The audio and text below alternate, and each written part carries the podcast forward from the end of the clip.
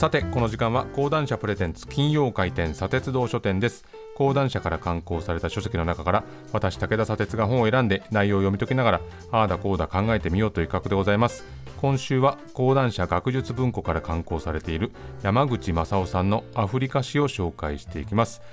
こちら文庫版ながらですね解説部分を含めますと500ページ超える作品になってますけれどもアフリカの現在地を考える上でも必読の一冊になっております。あのまあ、去年ですねロシアによるウクライナ侵攻始まっていまあ、未だに続いてしまっている現状だとかそして、まあ、今連日報じられているようにイスラエルとガザ地区の戦闘激化というのもありまして、まあ、日頃のニュースでも、まあ、正直これまであまり注視してきたとは言えないですねこう地域の地図だとかあるいは勢力図っていうのを目にすることが多くなりましたね。まあ、その機会が増えるってことはまあ決していいことではないわけですけれども、まあ、この世界の動きが一体どういうふうになっているのかその全体像をですね、まあ、いよいよ知らなければならないとこういう出来事が続いてます。あのロシアによるウクライナ侵攻でもなかなかこう国連が機能しないと、まあ、今回のイスラエルとガザ地区についても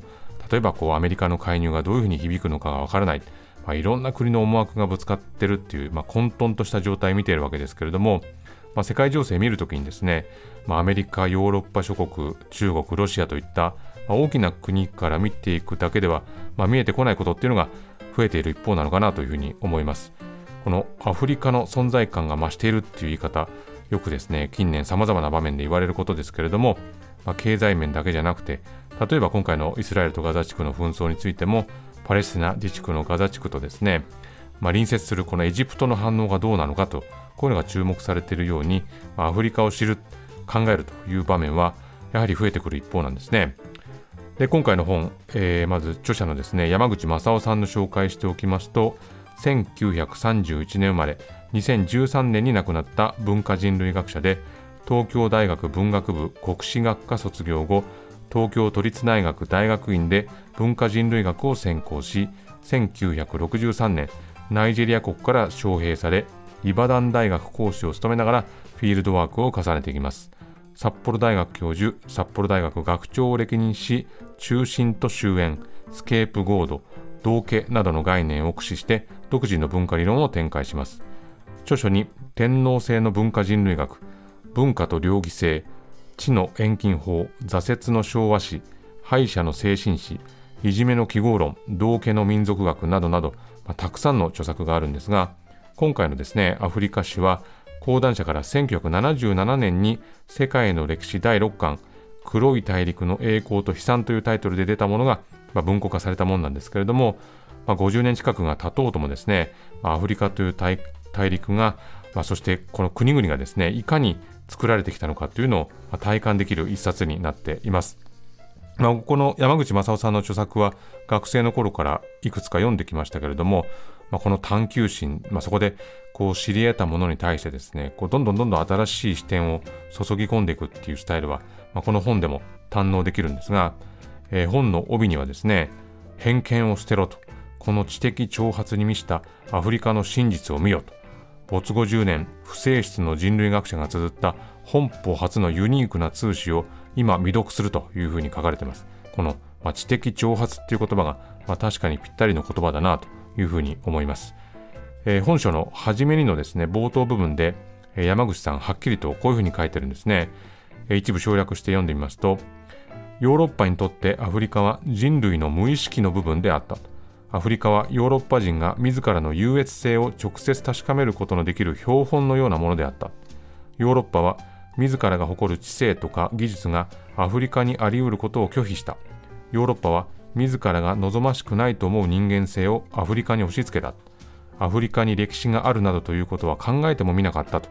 これまあなかなかの書きようなんですけれども、この自らの優越性を直接確かめることのできる標本という言い方はですね、まあ現時点で、いやもうそれは昔の話ですねというふうに言えるものではないというふうに感じます。まあ、この本はですね、そのアフリカの歴史を、まあ、通史の形で追いかけていく本になっているんですが、日本との比較っていうのが随所に盛り込まれておりまして、まあ、この時代に日本でこういうことがあったっていうことが続くんですけれども、まあ、そういう形にした理由についてですね、こういうふうに書いてあります。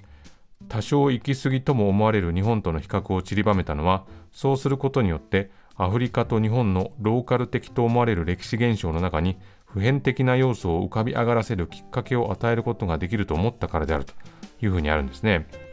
まあ、このアフリカの歴史というのが記述されるようになったのはあの第二次世界大戦後のことでそれまではヨーロッパ人の探検に始まる植民地史に過ぎなかったんだけれども、まあ、その通俗的な認識の中でアフリカにも独自の文化が存在したということを指摘し続けたのがヨーロッパの民族学とか、えー、人類学者たちだったと。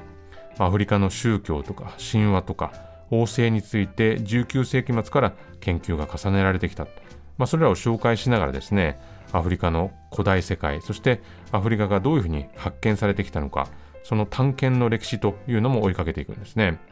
例えばですね、探検ラッシュの世紀っていう項目があるんですが、ここではまあ啓蒙主義の哲学者たちがアフリカを洗練された文明の地として神話化する傾向があった時代というのについて書かれてまして、ただしまあ情報が少ない中で、まあ、いくらかの知識を得たとはいえ、それは主にアフリカの沿岸地帯の話であって、まあ、内陸についてはですね、もう闇の奥という印象にとどまっていたと。まあ、気候とか地理的な障害のためにヨーロッパ人が中に進んでいくことが困難だったということもあるんだけれども、これ沿岸地域の首長たちがヨーロッパ人の内陸への進出を極端に恐れていたということもあるんだって書いてあるんですね。それなぜかというと、まあ、こういった地域の首長たちは奴隷の仲買貿易に携わっていたと。なのでヨーロッパ人が内陸地帯と接触をしてですね、まあ、奴隷を直接入手して、まあ、その結果ですね、立場が崩れるっていうのを嫌がってたと。まあ、こういう史実が書かれていくんですね。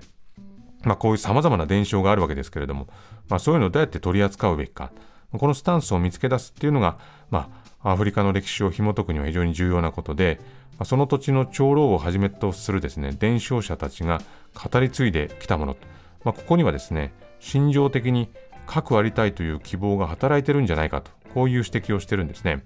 でその上で、歴史には過去に起こった事件を忠実に再構成するという面と、歴史を語る人たちが現在、彼らの住んでいる世界をどう理解しているかということを第三者が分析する材料という2つの面があるというふうに書いてるんですね。まあ、この本を読んでてですね、アフリカの歴史っていう、まあ、正直自分にとってあまり知識があるものではない題材でありながら、こうスッと頭に入ってくる。スムーズに読み進められるのは何でなんだろうと思ったんですが、まあ、この山口さんの歴史の捉え方にその理由があったのかなというふうに思います。アフリカで交易都市というのが発展していきますと、アフリカが世界に開かれていくわけですけれども、そうするとどうしても外圧が発生して内紛も発生すると、まあ、この本にはもう膨大な歴史が書かれているんで、だいぶ時代を急いでる感じの紹介になっちゃいますけれども、